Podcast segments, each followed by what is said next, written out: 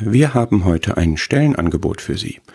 Wollten Sie schon immer ein gefragter Gesprächspartner sein, Teil einer weltweiten Bewegung werden und Instrumente kennenlernen, die bei minimalem Aufwand maximale Wirkung haben? Wir suchen laufend eine große Zahl von Freiwilligen für unsere Gerüchteküche. Arbeiten Sie von zu Hause aus? Wir sind ein weltweit tätiges Unternehmen mit Filialen an jedem Ort. Wir verbinden Jahrtausende alte Tradition mit ständigem Wandel und Fortschritt. Bei uns ist alles Handarbeit. Kein Produkt gleich dem anderen. Sie können Ihrer Fantasie und Kreativität freien Lauf lassen.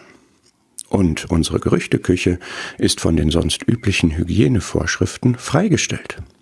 In der zeitlichen und inhaltlichen Gestaltung ihrer Tätigkeit sind sie völlig frei. Da wir ein Non-Profit-Unternehmen sind, erhalten Sie kein Gehalt. Es ist aber garantiert, dass Sie für Ihre Saat eine reiche Ernte bekommen werden.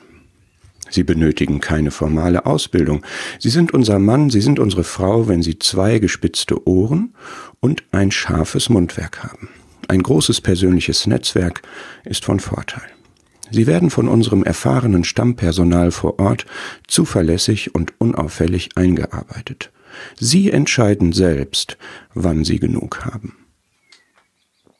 Vorkenntnisse in der Handhabung der gängigen Küchengeräte sind von Vorteil, aber nicht Voraussetzung, beispielsweise der Wahrheit und Lüge Quirl, der Zeugen vom Hörensagen Grill, die Fehler Konservierungsbox, der kalter Kaffee Aufkocher, die üble Nachrede Schleuder, der guter Ruf Crusher, der Faktenwender, der gute Seitenpürierstab, das Vermutungen Auswalzholz, die pikante Details Garnierspritze, die Spekulatius Backform, der auf blauen Dunst Dampfgarer.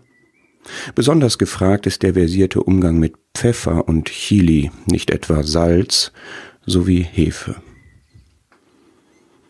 Falls Sie Interesse haben, eine E-Mail genügt an die Adresse Verkläger der Brüder at diabolos.hell. Stopp.